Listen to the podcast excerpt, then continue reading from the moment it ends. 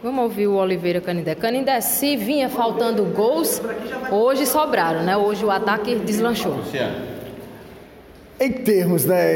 Eu, eu, eu acho o seguinte: é, todos têm que produzir, né? De preferência bem de uma maneira homogênea, né? Em que todos, né? Mantenham um equilíbrio e que todos produzam aquilo que nós sabemos que são capazes de, de, de produzir. Então a equipe se comportou razoavelmente bem, né? mas eu acho que alguns atletas eram para ter produzido bem mais do que produziram, poderia se sobressair. Né, e ganhar confiança não só do torcedor, mas principalmente do grupo, porque muitas vezes não é só o treinador. É você entrar e convencer o teu próprio companheiro, né, que está com você no dia a dia, que você é capaz, que você é o cara que veio para ajudar. Como eu falo para o grupo, nós nos juntamos, cada um vem de uma parte do país para formarmos uma equipe competitiva dentro das nossas possibilidades e representarmos bem uma camisa de, que tem história. Né? Então, nós estamos procurando fazer da melhor maneira possível, mas eu acho que é preciso ainda mais dedicação para sermos mais convincentes e fazermos melhor do que temos feito até agora. Ainda se o clima na cidade estava frio em campo, não faltou calor, né, com os gols. É, eu, eu, pelo resultado é excelente, né? Mas como eu te falei, eu queria mais. Não é que você queira mais gol, mas mais consistência, tá entendendo? Em que você rende bem, né? o outro rende bem, o outro do mesmo, da mesma forma, com a mesma entrega, com a mesma disposição, querendo cada vez mais, mostrando que você pode e você convencendo né, a todos que você está ali para fazer o que você pode, em cima da evolução que a equipe com certeza é, é, é, terá daqui para frente. Eu queria que você fizesse uma avaliação sobre o Vinícius Vargas. É um atleta que estava é, voltando de uma suspensão. Na partida passada você deu a oportunidade para o Jairo. Ao longo da semana você disse que o Jairo não convenceu. Hoje entrou com o Vinícius Vargas. Foi substituído pelo Jairo. O Vinícius Vargas lhe convenceu? É, é, o que eu falei agora, né? Então, o que às vezes mascara, né, por trás de um resultado elástico é que às vezes você espera que o atleta é, não só convença o treinador, mas convença principalmente o companheiro do dia a dia. Eu vou entrar, eu vou matar a pau e vou mostrar que eu tenho vaga nessa equipe. Porque, como eu falo para eles, você não disputa posição comigo, você disputa com o teu companheiro do dia a dia. Agora, se você não entrar, eu lhe tiro. Depois que eu lhe tirar, vem me perguntar por que você saiu. Tá entendendo? Então você tem que entrar e fazer a sua parte. Não é você vencer com muitos gols. É bom? Claro que é. Mas é você vencer convencendo não só como equipe, mas também a tua parte individual. Por isso que muitas vezes a equipe se destaca né, no coletivo, mas o destaque individual que faz aquela equipe andar né, e, e funcionar como uma engrenagem, aquele atleta é interessante aos olhos de muitos que procuram bons valores, para fazer a sua equipe também crescer. Entendeu? Então eu, eu, busco isso aí, eu quero que essa engrenagem funcione no todo. E quando um atleta não funciona como ele deveria funcionar, isso aí me preocupa. Não, não deveria me preocupar tanto, mas me preocupa porque o meu grupo é bem exíguo, é curto, é, sabe, não é tão, sabe, grande quanto deveria. E mesmo assim, muitas vezes para trazer um atleta eu preciso tirar um outro. O, o exemplo maior é agora.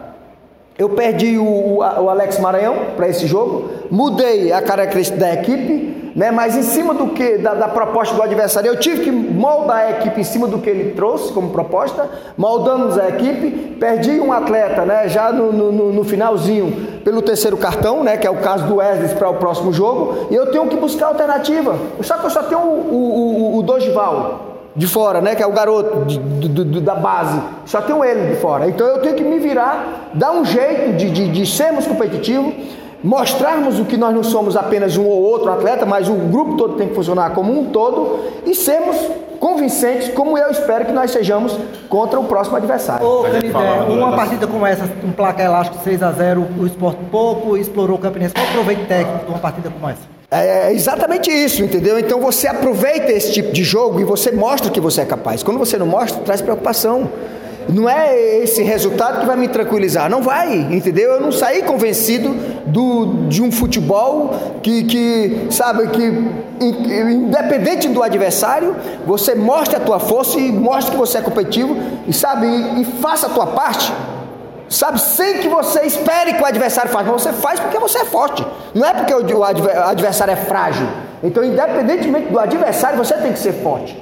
E essa força eu acho que nós deixamos a desejar hoje. A gente falava durante a semana sobre solidariedade dentro do elenco. Nos últimos jogos a gente viu muita ansiedade, todo mundo querendo resolver de, da maneira que achava que deveria. Hoje a gente viu um pouco mais disso.